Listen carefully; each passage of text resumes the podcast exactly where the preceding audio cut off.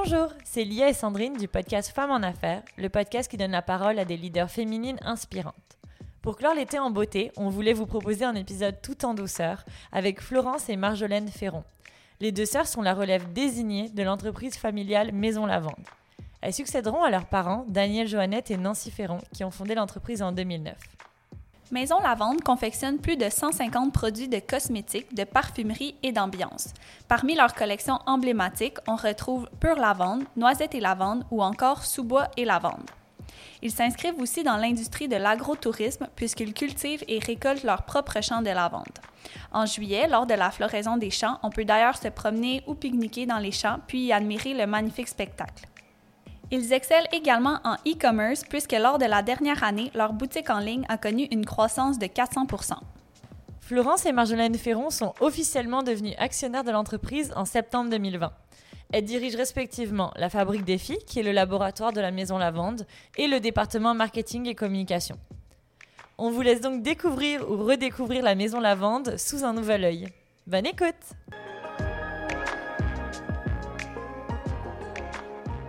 Merci beaucoup les filles de nous recevoir ici à la Maison Lavande. On est super contente vu que c'est notre premier épisode depuis la pandémie en vrai. Bon retour. C'est comme le retour à l'école. hein. Oui, c'est la rentrée. notre rentrée qu'on n'aura pas cette année, mais Ouais.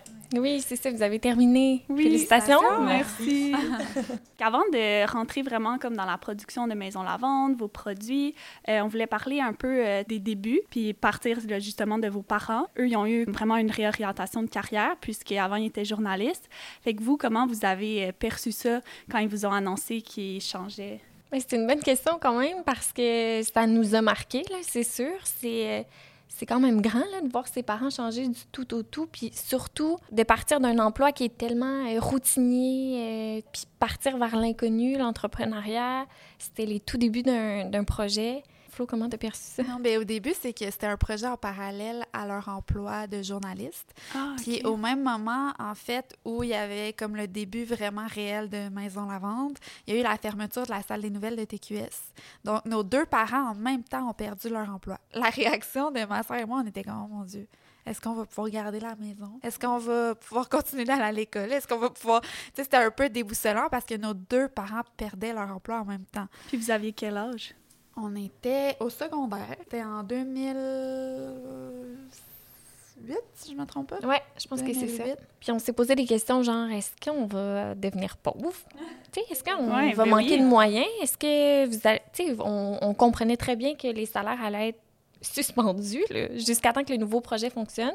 Puis à ce moment-là, si le projet allait fonctionner parce qu'il y avait rien qui nous disait que ça allait marcher, tu sais, à part la confiance des parents puis Eux, ils n'ont jamais douté. Puis notre mère, elle a gardé quelques contrats à la pige là, pendant peut-être deux ans après euh, la fermeture de TQS. Donc, euh, comme pour assurer un, Une un transition. revenu, une transition. Mais finalement, euh, elle a arrêté parce qu'elle avait plus de temps, parce qu'ici, c'était trop prenant. Donc, euh, ça allait vraiment déjà bien au début. Nous, on n'avait pas l'intention de s'impliquer dans l'entreprise à ce moment-là. Fait qu'on voyait vraiment ça comme leur projet à eux. Puis nous, on continuait nos chemins, euh, chacun de notre côté. Ouais, C'était quoi, vous, vos plans euh, professionnels respectivement avant de vous impliquer? Ben, en fait, moi, j'étais au secondaire, fait qu'on dirait que j'avais pas une idée vraiment, vraiment claire de ce que je voulais faire dans la vie, quoique j'ai quand même décidé d'aller en gestion de commerce au cégep. Alors, euh, c'est ce que j'ai fait. J'ai pas terminé la technique. Je me suis arrangée pour aller à l'université le plus tôt possible. Puis à l'université, je suis allée en commercialisation de la mode. C'est le programme universitaire qui se donne à l'UCAM. Puis euh, c'est ça, donc je m'enlignais pas vraiment pour être euh, à la maison de la vente à cette époque-là. J'avais pas de plan. J'avais vraiment plus des rêves. Je rêvais de travailler pour une grande compagnie de cosmétiques. Je voulais travailler peut-être pour des magazines aussi. J'avais fait mon stage avec Louise Labrec qui travaillait à l'époque à Canal Vie pour une émission de télé. Euh, J'avais adoré ça. Fait que je me voyais pas encore dans l'entreprise jusqu'à temps que l'entreprise prenne plus de place dans nos vies, mais aussi dans nos cœurs. Parce que la passion de nos parents, on la voyait, puis veux, veux pas, elle se transmettait vers nous aussi. Puis on dirait que là, ça s'est plus dessiné pour moi de, de se diriger vers l'entreprise, mais ça, on y reviendra euh, plus tard. Ouais, moi aussi, dans le fond, j'étais zéro euh, destinée à venir euh, dans l'entreprise. Là, je m'en allais étudier. En fait, je suivais les traces de mes parents, mais avant. Oui, c'est ça qu'on a Mon but, c'était de, de travailler en télé. là. Je- J'étais passionnée de bulletins de nouvelles, puis j'avais envie de devenir réalisatrice de bulletins de nouvelles. Donc, on est vraiment loin d'ici. Fait que à ce moment-là, moi, j'étais au cégep en, en arts et lettres, euh, profil théâtre. Ah, OK. Wow! Puis, euh, fait que c'est ça. Après ça, j'ai fait un AEC euh, en production télé. Donc, euh, je m'enlignais vraiment vers là. Puis, euh, j'ai commencé à travailler. J'ai fait tellement de contrats bénévoles en télé, en production de séries, en film. en- Je me suis impliquée dans plein d'affaires. Puis, je travaillais à Télé-Québec pour Bazo Bazo, là, qui, Mhm. qui était Bazo.tv, la boîte de production. Parallèlement à ça, je travaillais comme édimiste à Radio-Canada. Fait que là, je me rapprochais un peu de la... Tu sais, j'étais la porte à côté de la salle des nouvelles. Fait que là, j'étais bien Bien excitée. excitée de ça. Euh, j'ai participé à, à l'essor de Tout.tv au tout début, là, quand on mettait tout manuellement, en tout cas. Fait que Ah, cool. c'était vraiment... euh, c'est ça, j'étais super bien jusqu'à temps que mon patron il me rencontre puis qu'il fasse comme « Hey, tu prends vraiment trop ça à cœur, là. Il faudrait que tu te calmes. » Puis là, j'étais comme « Ah, Hein, comment ça? à cœur. Mais j'étais comme trop impliquée. Puis là, il était comme, tu sais, il y a personne sur une table d'opération, il y a personne qui va mourir. Puis tu sais, j'étais comme trop, euh, je voulais faire avancer les choses. Puis les méthodes de travail, ça m'intéressait vraiment. Puis j'étais comme, on pourrait améliorer telle, telle affaire.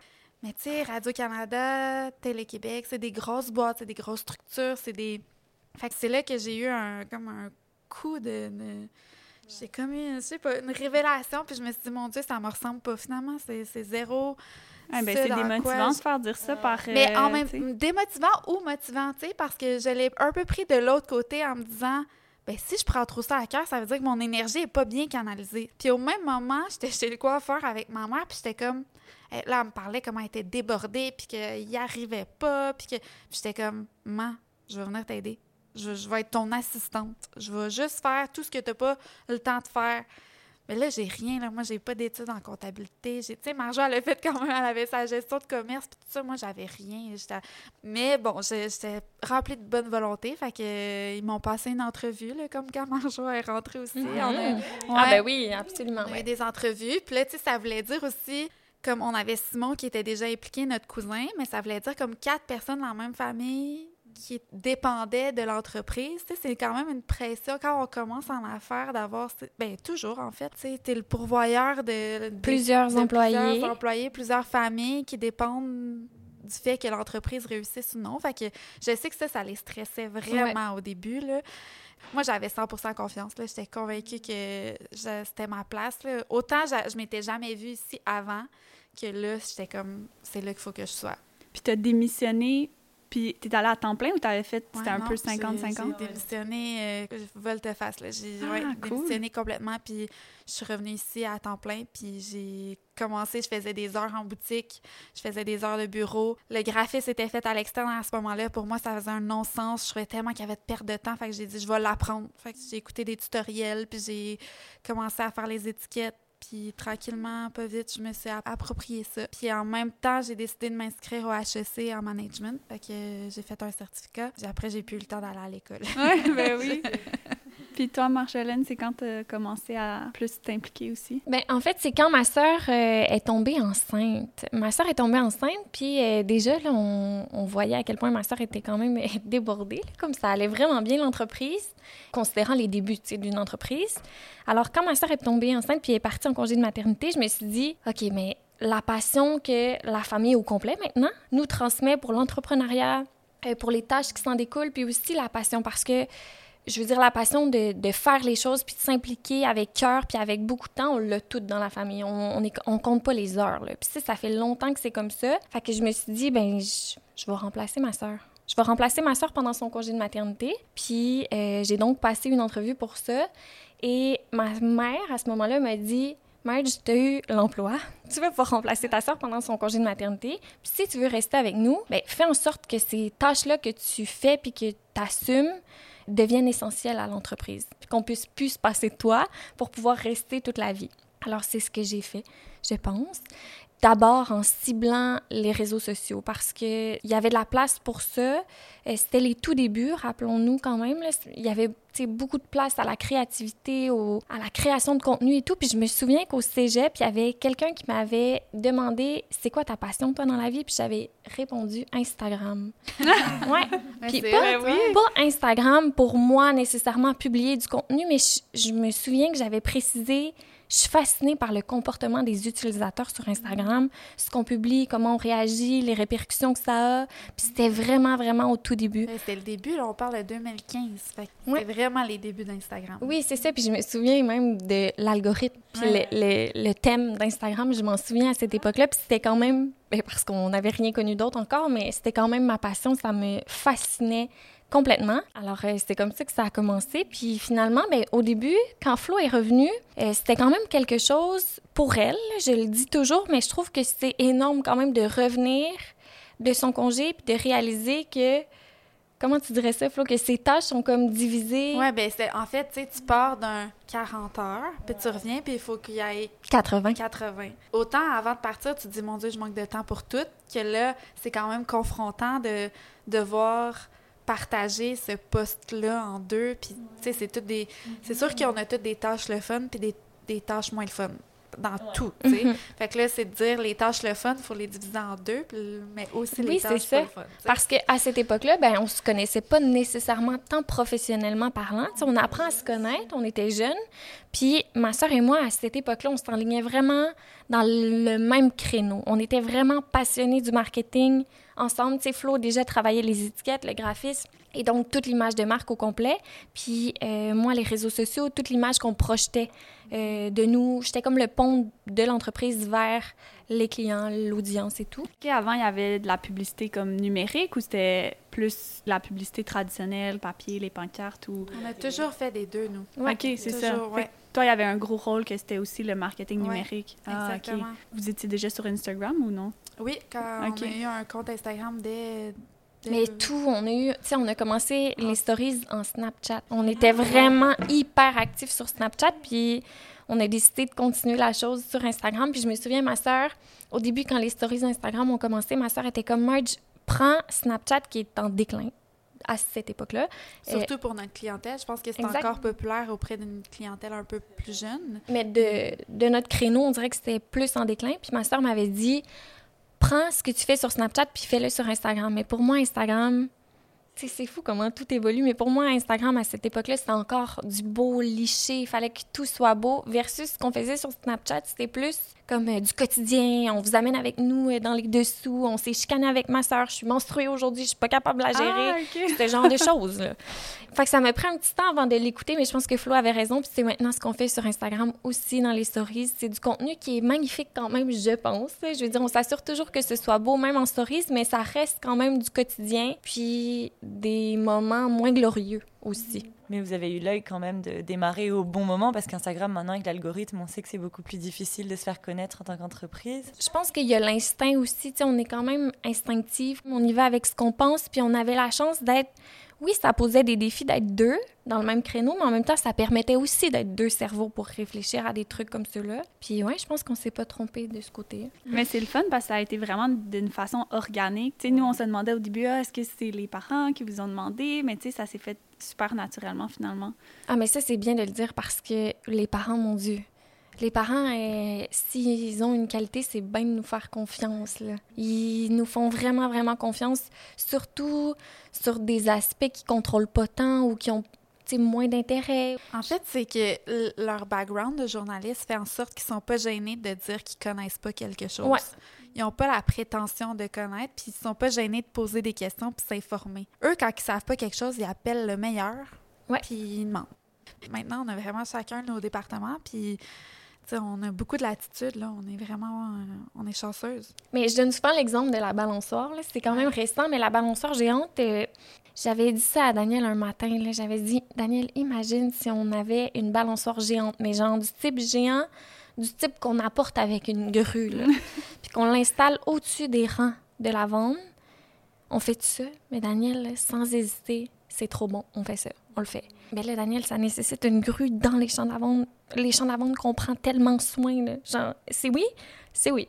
On l'a fait. Ça se voit qu'ils vous ont transmis aussi euh, euh, l'aspect entrepreneurial, puisque vous avez ce genre d'idée. Vous n'avez pas la portée de tout le monde, de ne pas avoir peur puis de se lancer, surtout euh, avec la pression. Est-ce que vous, vous avez envie que ça continue, que ce soit encore une, une entreprise familiale? Ben, une autre des qualités de nos parents, je pense, c'est qu'ils nous ont jamais mis de pression. Jamais en bâtissant Maison Lavande, ils se sont dit qu'on allait être la relève. C'est vraiment venu de nous. Puis je pense que ça va être un peu la même chose de notre côté. C'est sûr que ça fait plaisir, là. Je pense qu'on soit là puis qu'on reprenne les rênes d'une entreprise qu'ils ont créée de toutes pièces. Tu veux que ça perdure dans le temps, mais tu veux surtout que cette entreprise-là ait l'amour et la passion qu'elle mérite. Fait que je pense que peu importe de où ça vient, ce sera ça l'important pour la pérennité de l'entreprise. tu sais. Mais en même temps, ça nous a rendu service d'aller voir ailleurs aussi, Ouais. nous, avant.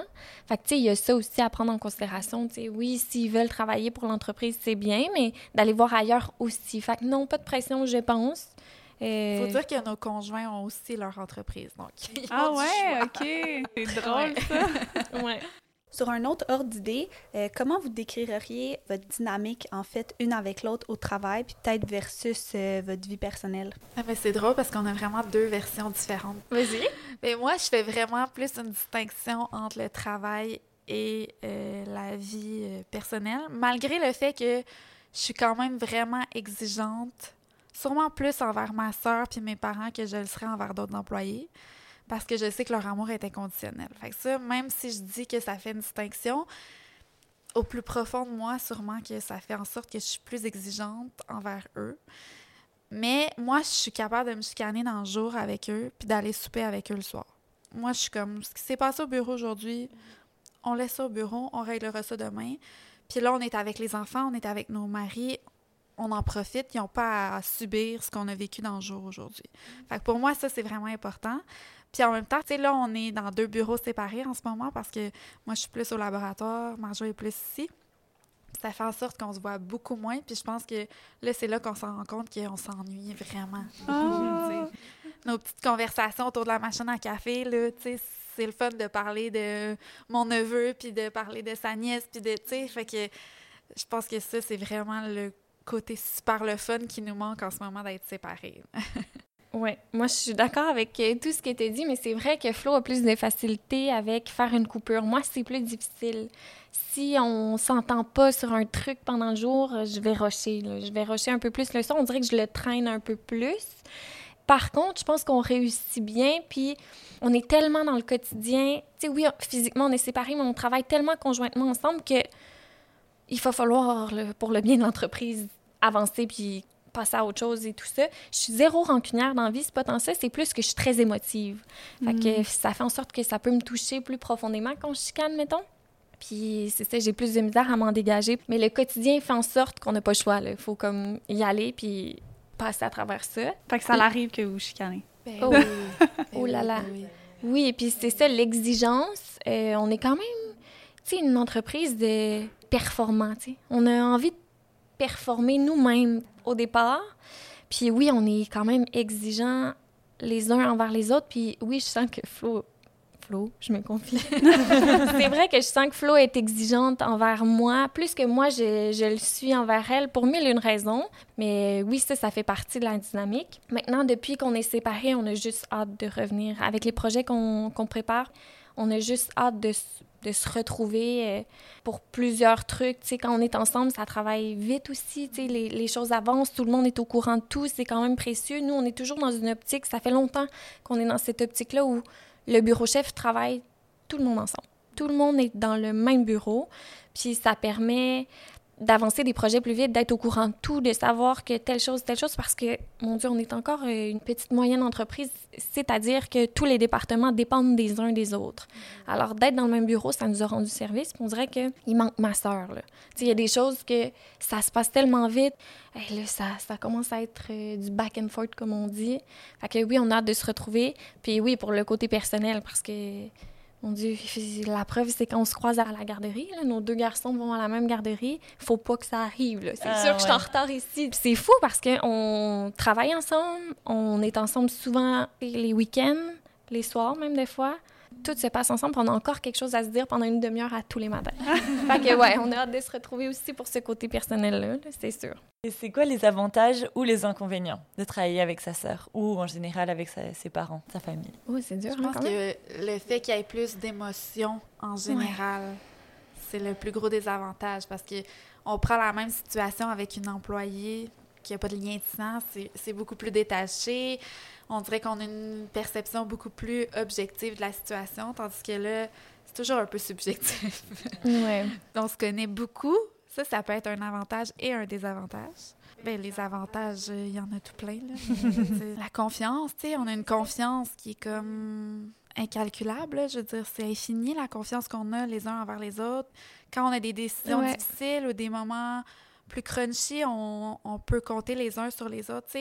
J'ai j'ai côtoyé d'autres entrepreneurs qui étaient tout seuls à la tête d'une entreprise, puis des écouter, ça m'a fait réaliser que j'étais comme la chance que j'ai de pouvoir m'appuyer sur d'autres membres de la famille, tu sais, de prendre une décision difficile puis de Ouais. pouvoir avoir l'opinion de 4, 5, 6 personnes parce que j'inclus aussi les, les deux filles de la direction, là, comme c'est vraiment précieux, vraiment, vraiment précieux. Ben, je dis toujours à plusieurs cerveaux, tu sais, quand on réfléchit, c'est une chance. Ouais. De réfléchir à plusieurs cerveaux, c'est vraiment une chance parce que malheureusement, c'est bien rare d'être bon dans tous les départements. Puis, tu sais, mettons, on prend des décisions, tu sais, des difficiles décisions qui parfois peuvent être pas nécessairement les meilleures, mais après, il y a toute la famille qui, oui, qui se dit, ben, on l'a pris ensemble, cette décision-là, puis on vit à travers cette décision-là, puis on le fait, là, c'est pas grave, là, on, se re- on se reprendra à la prochaine décision, tu sais, c'est de même. Fait que oui, ça, c'est le plus bel avantage. Je pense que tu as résumé les désavantages. Côté émotif, c'est ça. Moi, c'est- je trouve ça dur quand même. Mais voilà, c'est ça. Je pense que l'avantage prend le dessus. Mon Dieu, on se sent comme à la maison à chaque fois qu'on vient travailler. Ça nous donne hâte de venir travailler aussi. Fait que Mais du coup, la coupure aussi est plus difficile. J'imagine compter vos heures. Enfin, on les compte pas, mais le fait d'arriver à bien prendre des pauses pour euh, consacrer du temps à sa famille aussi, ça doit être un peu plus difficile. Faut on est de mieux en mieux. On s'améliore vraiment. Moi, j'ai pris des. Entre autres, en écoutant des podcasts sur la maternité puis l'entrepreneuriat. Puis j'ai mis en place des petites actions qui font en sorte que j'ai l'impression que de plus en plus, je, me permets de décrocher. Puis, des fois, euh, mon patron de Radio-Canada me revient en tête et je me dis, Ah, on fait des cosmétiques, il n'y a personne sur une table d'opération. Même si on répond au courriel demain matin, ça va aller. oui, c'est correct. Puis en nous-mêmes, en nous, je trouve qu'on ouais, on se le dit. Puis on. Surtout, je dirais, là, cette année, là, je trouve qu'on a fait comme une bonne différence en termes de se parler d'entreprise, de notre entreprise pendant les soupers, tu sais. Ça a toujours été dans nos têtes, dans le sens où, au début, on osait se parler de la maison Lavande pendant les soupers de famille en sachant que c'était pas nécessairement agréable pour les deux chums qui, oui, eux, ils participent parce qu'ils sont entrepreneurs aussi, mais jusqu'à un certain niveau, ça, ça les intéresse peut-être pas de savoir combien de sachets de lavande séchée nous reste. Alors, je trouve que cette année, on a vraiment fait comme un bon pas de ce côté-là. On apprend tranquillement, puis ça va aussi avec la solidité de l'équipe qu'il y a aussi autour, ce qui nous permet de...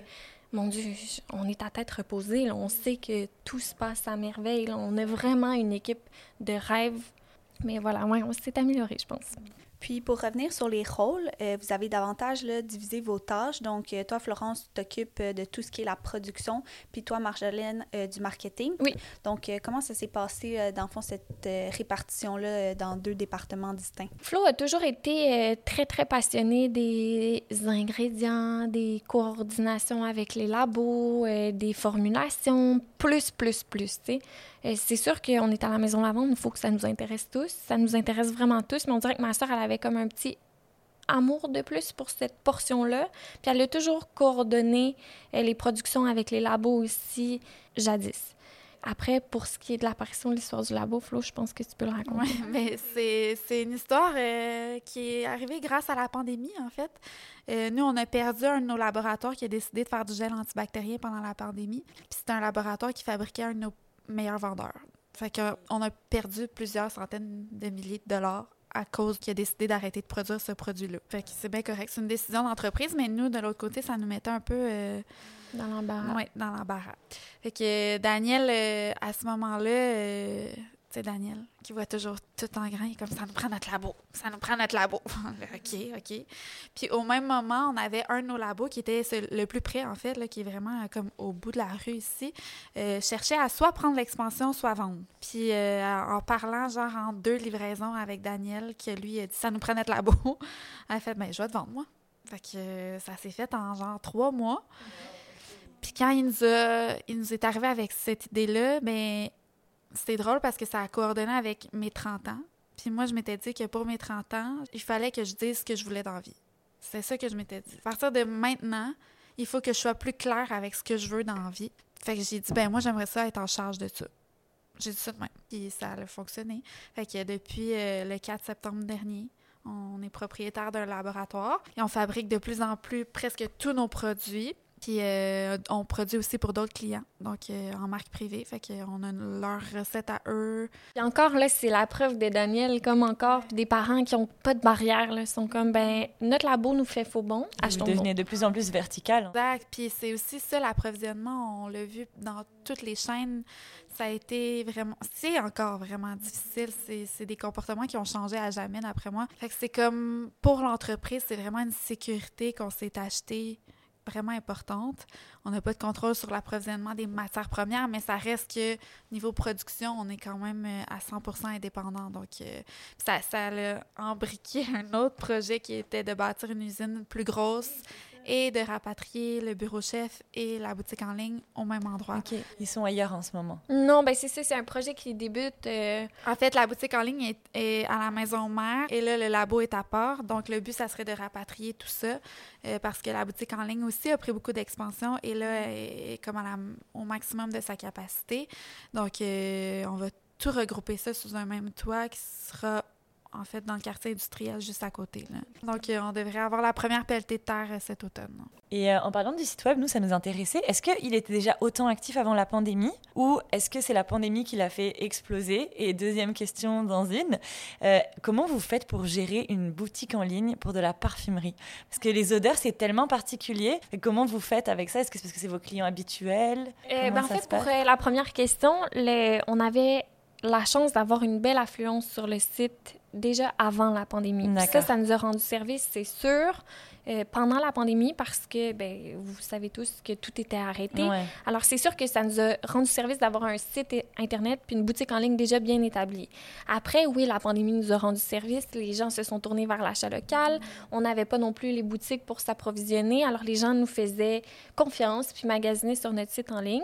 Alors euh, oui, c'est sûr qu'il y a eu une belle différence de ce côté-là. Puis euh, pour la gestion d'une parfumerie en ligne, c'est une bonne question, j'adore ça. Euh, c'est sûr qu'il y a tout un travail de discours autour de chacun des produits. On en parle aussi beaucoup sur nos autres plateformes, puis on les décrit le mieux possible, puis on, prend tous les outils qu'on a pour les diriger le plus possible puis les, les guider vers ce que ça sent, vers l'histoire derrière la collection, vers la création, parce que ça reste nous qui les créons. Puis là, il y a un avantage parce que c'est nous qui l'avons créé. C'est donc facile pour nous de transmettre l'information puis de, la décrire du mieux possible. Ça part d'une image. On, a choisi les notes on, ensemble. Fait c'est un peu plus facile de ce côté-là, considérant que c'est nos créations. Puis aussi, euh, nos boutiques physiques sont là aussi pour ça aussi. Euh, on en a trois pour l'instant, bientôt quatre. Euh, des micro-boutiques en centres commerciaux. Puis oui, je crois que les gens vont là pour sentir nos collections, puis après se les noter, puis savoir ce qu'ils auront envie de commander en ligne ensuite. L'autre point, c'est que nos clients ont une confiance aveugle.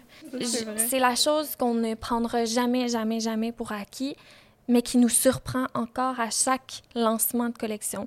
Vous savez, on lance des collections en même temps en ligne et en boutique physique, puis il y a des ventes là, en ligne. Des gens qui n'ont jamais senti cette collection-là, qui lisent les notes, ça les interpelle, ils ont confiance en notre processus de création, puis achètent. C'est sûr que la confiance nous surprend à tout coup. Là.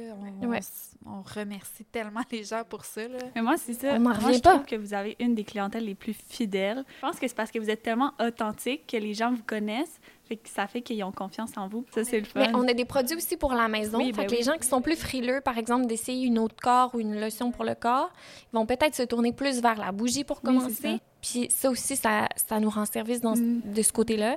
Mais oui, la confiance des gens, je, je vous le dis, là, à chaque lancement, on se le dit, puis on est comme, mais voyons donc. C'est incroyable. On le voit, les gens aiment vraiment ça. Ils ont vraiment un attachement, on dirait, je trouve, à la boutique, dans les commentaires, puis aussi quand ils viennent l'été, là. Oui, c'est ça. Puis quand ils viennent ici, ben tout le monde est là. Toute l'équipe qu'ils ont vue sur les réseaux sociaux est là sur place. Fait que je pense qu'il y a comme un sentiment d'appartenance qui Oui. se concrétise, tu sais. Ils sont là, puis ils nous voient, puis ils nous jasent, puis c'est la même personne. Puis ils ont juste à venir ici, puis tout le monde est là. C'est un peu la force des réseaux sociaux aussi, je pense. Ça vous aide à avoir une belle vitrine. Absolument. authentique. Ah oui, 100% vraiment. Puis c'est facile pour nous de faire du contenu parce que on porte plusieurs chapeaux. On est passionné aussi par ça, par ce partage-là qu'on peut s'offrir avec les gens. Puis quel bel argument de vente euh, de venir essayer les produits ici. On vient dans un endroit magnifique pour essayer des produits et en plus on encourage euh, une entreprise locale. Donc je pense que vous avez beaucoup de force euh, dans votre panier. Oui, c'est fin. Puis justement, moi, je voulais peut-être parler un peu du processus créatif. Comment ça se passe, les étapes de la récolte, en fait, jusqu'à la mise en vente d'un produit? Je sais pas si vous pouvez résumer c'est- un peu. Ouais, c'est beaucoup. C'est euh, différent selon, euh, par exemple, si on, on parle d'une création d'une fragrance. Mhm. Là, comme Marjo le dit un peu, on part vraiment d'une image, euh, de quelque chose qu'on... Des fois, on part d'un parfum qu'on aime, des fois, on part D'un souvenir. d'un souvenir. de- vraiment, c'est, ça peut être de tous les sens, mais c'est principalement une image euh, qu'on veut recréer en odeur. Euh, Nancy, elle a été parfumeuse euh, dans un jardin pendant ses études. Donc, euh, elle, elle a des compétences Olfactive. olfactives, merci, euh, qui sont vraiment euh, supérieures à la moyenne. Vraiment. Fait que, puis elle a, elle a des connaissances aussi au niveau des termes, puis elle sait quoi dire aux parfumeurs pour euh, représenter l'image qu'on veut, dans le fond. Fait que ça, c'est pour les, les parfums. Sinon, pour les produits, bien, on va partir aussi d'un produit, on s'entend là au niveau cosmétique, euh, pas mal tout a été fait. Là. Je il y a- on révolutionnera pas la roue, mais on va partir d'un produit qu'on aime ou d'une matière première qui va nous allumer par ses bienfaits. Puis euh, on va créer un produit qui va s'en découler après euh, avec des chimistes. Parce que moi, je suis pas chimiste, moi, je suis Ouais, pas ouais. chimiste. Fait qu'on veut vraiment que les produits soient euh, sécuritaires et tout. Donc, on travaille avec un chimiste. Et on va faire des tests, beaucoup, beaucoup, beaucoup Ouais, de tests. beaucoup d'échantillons. Ça, c'est le plus long, la période Ouais. de test. Même les premiers tests, juste pour trouver le produit pour qu'il soit à la hauteur de nos attentes Oui, oui, oui. qui correspondent au type de peau. Euh, on- vous avez vu, on a comme 10 filles en bas qui testent avec comme des peaux acnéiques, des peaux sèches, des on, on a tous les types de peau, on va essayer ça. On a une peau hyper sensible là, qui réagit à toutes les fragrances, on va y donner hein, comme fait que nos Merci cobayes- beaucoup, les cobayes. nos cobayes sont en bas. Fait que, euh, après ça, on récolte les, commentaires de tout le monde, on fait les ajustements, on repart en test. Donc, ça, cette période-là, c'est vraiment très long. Puis, une fois que le produit final est approuvé, bien là, on va aller en stabilité. Et c'est un minimum de trois mois où on doit voir comment le, le produit va réagir dans la bouteille qu'on a Mhm. choisie. OK. Euh, qui va, il doit survivre à plusieurs tests de chaud, de froid, de lumière. Donc, euh, on va faire tous ces tests-là pendant trois mois. Puis, au bout de trois mois, si ça, c'est stable, on part en production. Et seulement si ça, c'est stable. Alors, si jamais ça ne l'est pas, il faut peut-être changer quelque chose dans la formulation, puis là, on repart. Nous, on a une collection que ça fait deux ans et demi qu'on travaille dessus, puis euh, Ah, On va y arriver. on va y arriver un jour, mais pas prête. OK. Ben ça, je me demandais, ouais. en- au total, c'est combien de temps, mais ça, ça, dépend. Il y a des produits qu'on peut sortir en trois mois. Il y a des produits que ça prend, comme là, ça fait deux ans et demi, puis elle n'est pas prête. Le graphiste, les bouteilles sont choisies, tout, tout, tout est fait. Mais le produit dedans, il n'est pas à la hauteur de nos attentes. Puis J'imagine qu'entre une bougie et faire euh, un soin pour le visage, il y a quand même oui, une grosse marge vraiment. euh, de différence. Vraiment. Puis des produits qu'on a déjà, c'est comme une, une lotion pour le corps, c'est rapide parce qu'on a déjà la, la formule de base, on change la fragrance. On stabilise. On, on stabilise pour trois mois, puis on est parti. Mais quand c'est un nouveau produit, comme une nouvelle crème visage, un nouveau masque, peu importe, ça, c'est vraiment plus long parce qu'on va travailler des nouvelles matières premières, une nouvelle formulation complète. Donc, ça, c'est beaucoup plus long. OK. Puis est-ce que tous les champs de lavande, c'est ça que vous utilisez pour vos produits ou vous devez en prendre d'ailleurs ou... Est-ce que vous avez des champs secrets pour vos produits? On utilise euh, la majorité, mais on a aussi euh, un mentor en France qui peut nous, fournir si jamais on a besoin. Ça reste la même qualité. C'est notre mentor depuis le jour 1, donc euh, c'est lui qui nous a tout montré. Là. Donc ça, ça reste exactement la même, euh, la même chose euh, de son côté. Ah, mais du coup, c'est des lavandes, c'est la même espèce que celle qu'on a qu'en Pas Europe? Ah, nécessairement, non. Nous, on utilise la lavande fine anglaise dans nos produits. Ok. C'est la plus fine, c'est la plus délicate et c'est celle qu'on peut se permettre d'utiliser dans euh, les produits de parfumerie ou les produits d'hygiène Par contre, en France, en majeure quantité, c'est le lavandin qu'on cultive. Ça, c'est un hybride euh, qui a été créé vraiment manuellement, humainement, euh, pour fournir à la demande de la France. On en a aussi ici. C'est plus difficile à cultiver dans notre climat à nous, mais on en a. Par contre, on ne l'utilise pas pour les produits. En France, par contre, quand euh, on bénéficie d'huile essentielle de ce côté-là, c'est sûr que c'est l'huile essentielle euh, de la vente fine anglaise. Il faut s'en assurer. Oui, c'est ça. C'est une qualité, c'est un standard de qualité qu'on ne peut pas négliger. Exact. C'est vraiment... Parce que je me disais, si vos produits euh, sur la boutique en ligne augmentent, est-ce que vous allez devoir planter d'autres champs, augmenter votre... Bien, on a encore de la place pour planter euh, d'autres champs, c'est dans les projets aussi. il y a aussi ceux qu'on rotationne tranquillement, comme juste derrière les arbres, à droite, c'est un nouveau champ qu'on vient de rotationner. Donc, voilà, c'est ça. Fait que oui, on a, on a de la possibilité, mais oui, c'est sûr que plus la demande augmente, plus il va falloir augmenter l'approvisionnement aussi. Mhm. Euh, moi, ça m'intrigue. C'est avec le changement climatique, est-ce que ça impacte euh, vos, euh, vos, plantations, vu que justement c'est une lavande qui est adaptée plus au climat d'ici? en fait, la lavande aime beaucoup la chaleur. Donc, au niveau du réchauffement climatique, ça va. Par contre, cette année, pour la première fois depuis 12 ans, on a eu un gel qui a affecté la lavande, le gel en mai avec la pleine lune. c'est la première fois qu'on a eu un impact tellement que nous, euh, sais, on a plein de voisins qui ont des raisins, qui ont des pommes, qui dormaient pas de la fin de semaine, puis nous, on était comme vraiment. Ça ne nous concerne pas, finalement, on a été affectés. Euh, tout le premier champ, euh, quand on arrive à la maison, a gelé. Avec toutes les fleurs, tous les boutons de fleurs qui n'étaient pas ouverts, mais qui étaient là, a gelé. Ils sont devenus noirs, sont, ils ont tombé. puis là, nous, c'est le premier champ quand t'arrives là. Fait que... on veut qu'il soit beau, là. on veut qu'il soit beau, là. Fait que euh, on, s'est reviré de bord. Et euh, c'était quand même le fun. Là, de... Ben, le fun. c'était pas le fun, mais non, c'est de voir la solidarité oh, de la communauté agricole. Euh, notre voisine agronome qui est venue, qui cherchait un engrais pour essayer de stimuler une pousse. Nous qui parlons à nos voisins qui ont perdu leurs tomates. OK, mais comment on peut faire? Et, non, c'était incroyable. Simon, qui, est, qui est directeur de la production des champs ici, là, qui est notre cousin, là, qui est comme jour et nuit, il pensait, puis là, il faisait des tests avec des toiles sur une certaine partie des champs comme pour voir ce qui fonctionnait le mieux. Puis finalement, ben, grâce à cette solidarité-là, puis tous ces cerveaux-là encore qui réfléchissent ensemble sur un même problème, dans ce cas-ci, ben, ça fait en sorte que notre floraison, on l'a eu quand même. Euh, elle a été différente quand même cette année parce que c'est un, un, engrais qui a permis l'enracinement comme de solidifier le système racinaire.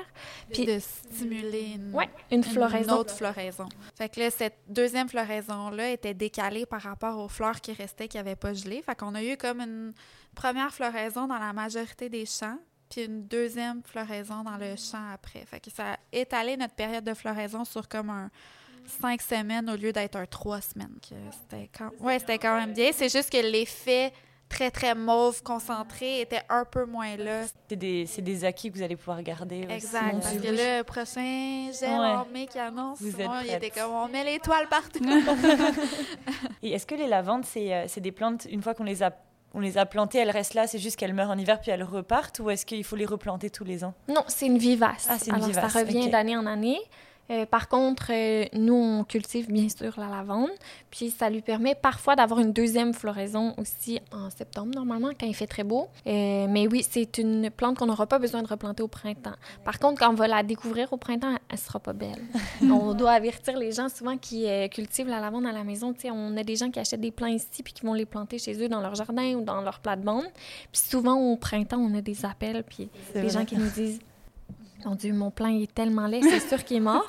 Mais non, ici aussi, c'est la même chose. Au printemps, là, c'est pas bien, bien beau. Euh, c'est gris, ça a l'air mort, vraiment. Puis il faut lui laisser le temps de se réveiller. Puis c'est ça, ça prend un petit temps avant que cette vivace-là se, se réveille puis s'épanouisse. Puis après, ben, en juillet, ça devient fleuri puis c'est magnifique. Vraiment un spectacle incroyable. Puis il faut le voir, on dirait qu'en vrai, c'est 100 fois plus impressionnant. C'est vraiment, vraiment beau. Moi, j'ai jamais vu ici, mais je viens de la région où il y a la lavande, donc euh, j'ai déjà vu les champs, c'est tellement beau. Oui. c'est sûr que je vais venir euh, l'été prochain. Oui, une mini représentation quand même. c'est quand même le fun de voir ça ici. En France, c'est sur des kilomètres et des kilomètres, puis c'est du lavandin en grande partie, alors c'est plus haut sur tige aussi. Les épis de fleurs sont un peu plus fournis et plus longs, donc ça, ça fait vraiment un effet wow. Ouais. nous, on a un champ à côté maintenant de lavandin qui se porte plutôt bien quand même. Quand même, cette année, il nous a surpris euh, vraiment. C'est sûr qu'on a des pertes chaque année, des pertes qu'on peut pas remplacer dans les médias parce que ça leur prend quand même trois ans avant d'atteindre leur pleine maturité. Alors, tu sais, le champ de la Vendée, par exemple, faut assumer qu'il y a des petits trous. Donc, pas comme en France. en France, le climat est là pour ça, c'est la bonne terre et tout. Euh, alors, oui, c'est fait très soleil. Hein? Fait qu'il y, a, il y a des petits trous, mais quand même, euh, effectivement, la Vendée nous a surpris cette année. Mais je trouve que ce qui est bien aussi, c'est qu'ici, c'est valorisé. Nous, c'est devenu tellement banal. Mes parents, il y en a partout, puis je les regarde même plus parce que j'ai l'impression que c'est juste normal, mais du coup, on s'en occupe pas vraiment. Il n'y a pas d'installation dans les champs de lavande, il n'y a pas euh, des balançoires géantes, des endroits aussi mignons. L'agrotourisme au Québec est vraiment quelque chose d'important puis de beau à voir. Mm-hmm. C'est comme une reconnaissance qu'on a envers la terre. La terre. Hmm, vous rendez vraiment ça une expérience euh, full belle. Et du coup, pour terminer, donc, euh, c'est quoi votre conseil pour euh, une entreprise familiale ou quelqu'un qui veut travailler avec ses proches? C'est quoi les conseils que vous donnerez à quelqu'un qui a envie de développer une belle relation de travail avec sa famille? Je dirais que l'important, c'est de trouver chacun votre place. Parce que quand tu es occupé à faire tes tâches, puis à bien les accomplir, tout le monde a sa place, puis ça peut juste bien rouler. Puis après, de profiter du fait que vous pouvez compter les uns sur les autres, de le reconnaître, puis de le chérir, parce que de le prendre pour acquis, je pense que c'est là où ça devient euh, un problème. C'est là où les, le ton peut devenir un peu différent, puis de se rappeler que cette personne-là pourrait être un employé, un collègue. Donc, euh, je pense de faire attention à ça, de ne pas prendre pour acquis l'appui de tes proches. Ça serait ça mon conseil. Oui, puis d'en profiter aussi parce que il faut reconnaître que tous n'ont pas la même force ou les, les mêmes forces situées aux mêmes endroits, disons. Fait que d'en profiter puis d'oser en profiter, de demander conseil puis de pas avoir peur de, je sais pas, d'aller voir ce que ce cerveau-là va penser. On dirait que, en tout cas, dans notre cas, ça nous rend service vraiment. Puis oui, de, de garder en tête que c'est vraiment une chance aussi de pas penser nécessairement que ça, ça pourrait pas se passer parce que j'entends beaucoup ça, moi. Oh mon Dieu, tu travailles avec ta famille, je pourrais jamais faire ça. Mais attends, c'est pas, pas nécessairement vrai. Peut-être même que ça pourrait vous rendre service dans votre dynamique familiale, vous savez pas. C'est pas évident, c'est pas facile tout le temps, mais en même temps, de pas tout de suite penser que c'est impossible. sais. Nous, nos caractères sont tellement différents, je parle de ma soeur et moi, puis pourtant, on a trouvé un moyen que ça fonctionne. Fait... C'est d'accepter la complémentarité. Ouais de, l'accueillir puis d'en profiter. Je pense que ça serait ça le, meilleur conseil. Absolument. Super. Ben, ça finit bien l'entrevue. Ah, ben, merci beaucoup. Merci les filles. C'était très agréable. Merci d'avoir écouté cet épisode du podcast Femmes en Affaires et on se retrouve le mois prochain. Si vous aimez notre contenu, n'hésitez pas à nous suivre sur nos réseaux sociaux.